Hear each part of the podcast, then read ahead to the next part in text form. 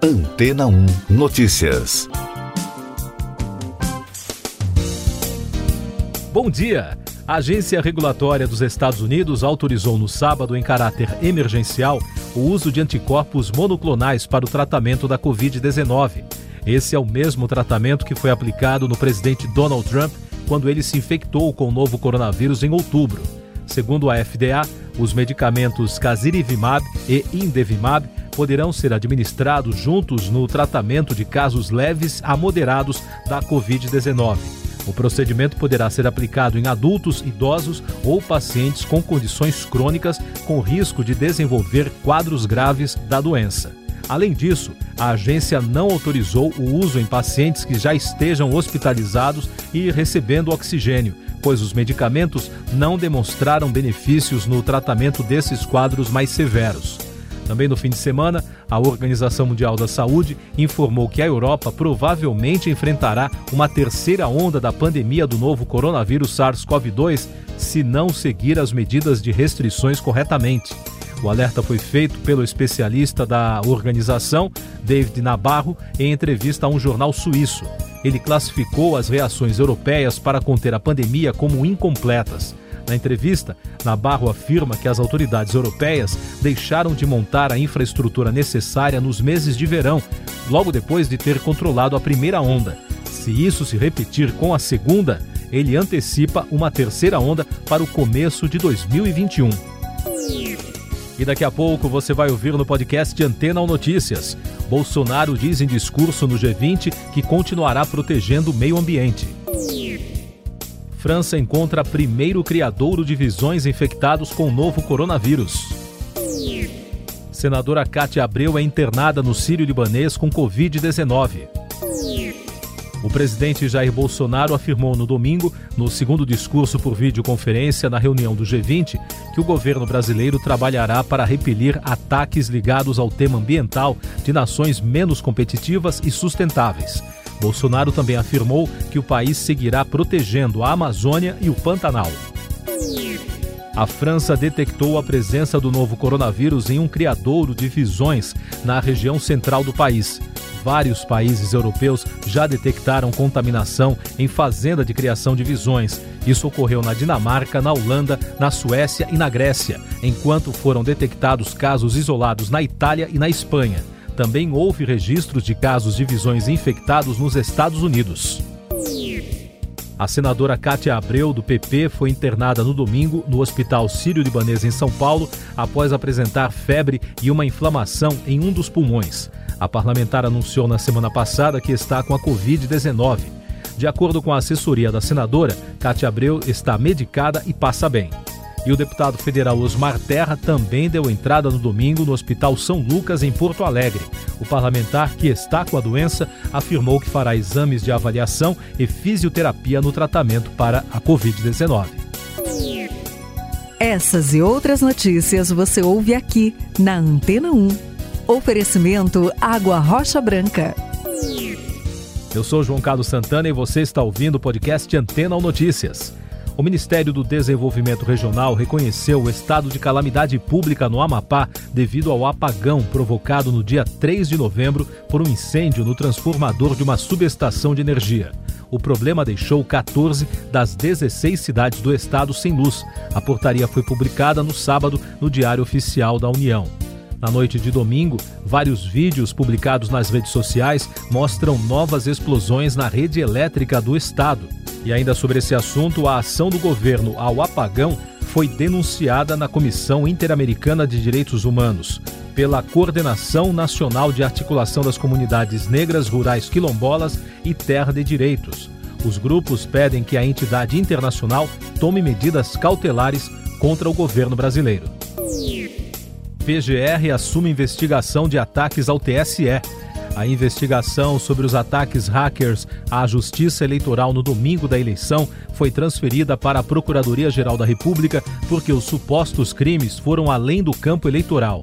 De acordo com o despacho enviado pela Procuradoria-Geral Eleitoral ao Procurador-Geral da República, Augusto Aras, alguns parlamentares listados como suspeitos de participação em campanhas de desinformação também podem estar envolvidos nos supostos ataques.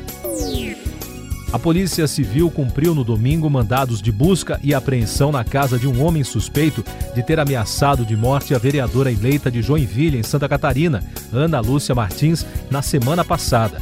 O suspeito sofre de esquizofrenia e mora com a mãe. Os policiais investigam se houve participação de outras pessoas no caso. A pandemia pelo mundo. O coordenador dos esforços das autoridades dos Estados Unidos na corrida por uma vacina contra a Covid-19, Moussef Slaoui, afirmou no domingo que as primeiras vacinações no país podem acontecer a partir do dia 12 de dezembro.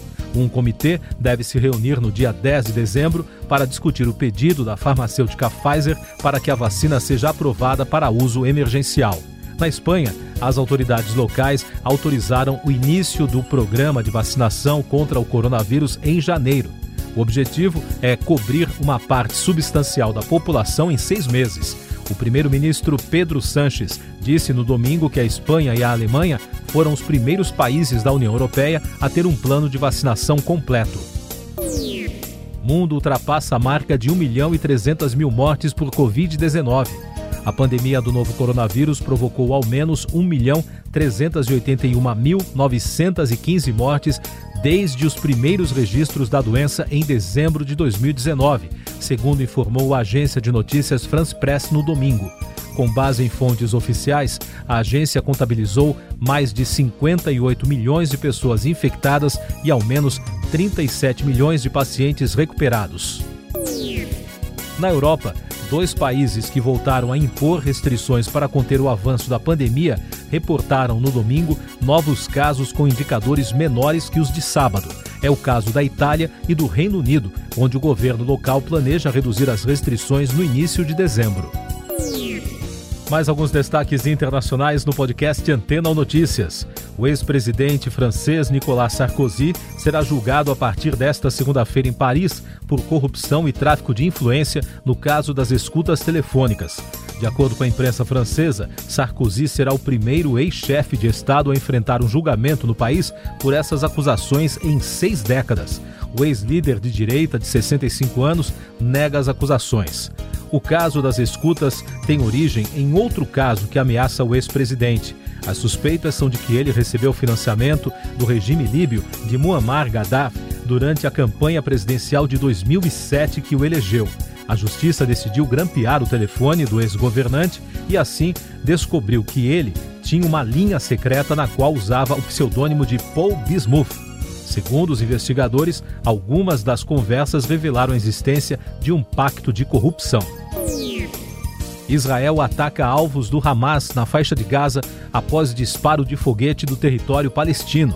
A ação da Força Aérea Israelense foi em resposta ao disparo de um foguete no sábado à noite lançado de Gaza em direção a Israel. Segundo o exército israelense, os bombardeios foram direcionados contra duas oficinas de fabricação de munições para foguetes, infraestruturas subterrâneas e uma base militar.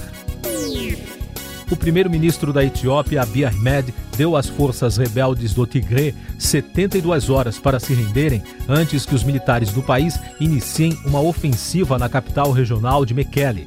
A Frente de Libertação do Povo do Tigre, que se recusa a entregar a região norte do país, disse que as forças estão cavando trincheiras e se mantendo firmes. O governo peruano vai realizar uma investigação após a morte de dois jovens devido à repressão policial nos protestos que derrubaram o governo anterior. O ministro do Interior, Rubem Vargas, destacou que essas investigações resultarão nas responsabilidades penais, que serão cumpridas integralmente. Ele se reuniu com as famílias dos jovens mortos no fim de semana. Justiça rejeita processo de Trump na Pensilvânia. Um juiz do estado do Nordeste dos Estados Unidos rejeitou no domingo uma ação apresentada pela campanha do presidente dos Estados Unidos, Donald Trump, para invalidar milhões de votos recebidos pelo correio no estado.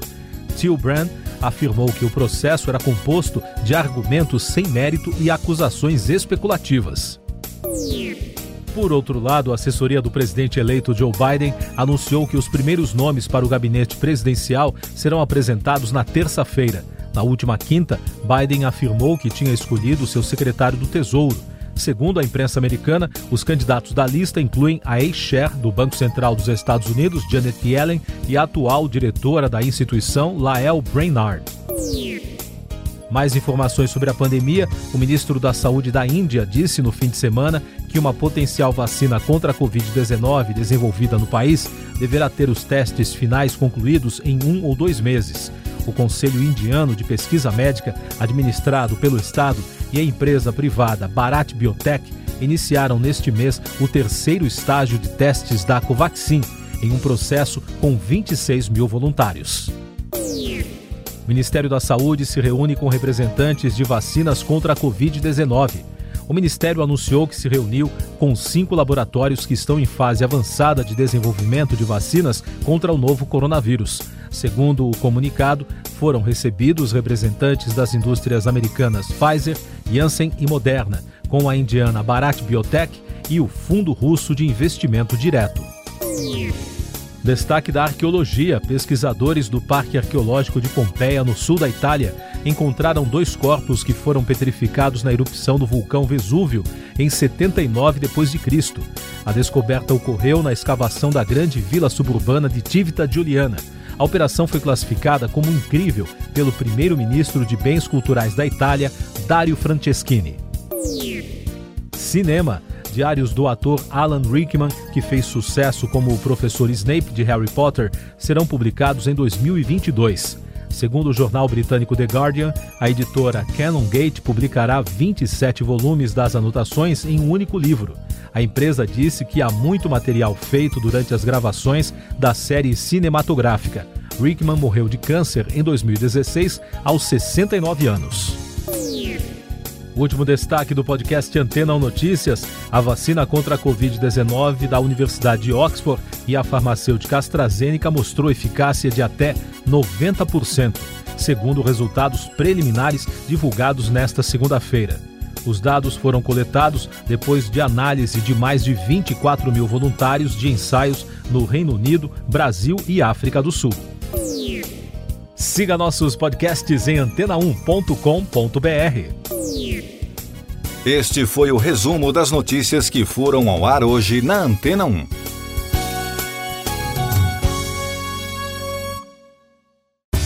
Depois de tanto conteúdo legal, que tal se hidratar com água rocha branca? O consumo regular de água durante o dia traz benefícios para a saúde, como, por exemplo, manter a pele bonita e hidratada. Rocha Branca, da fonte direto para sua casa.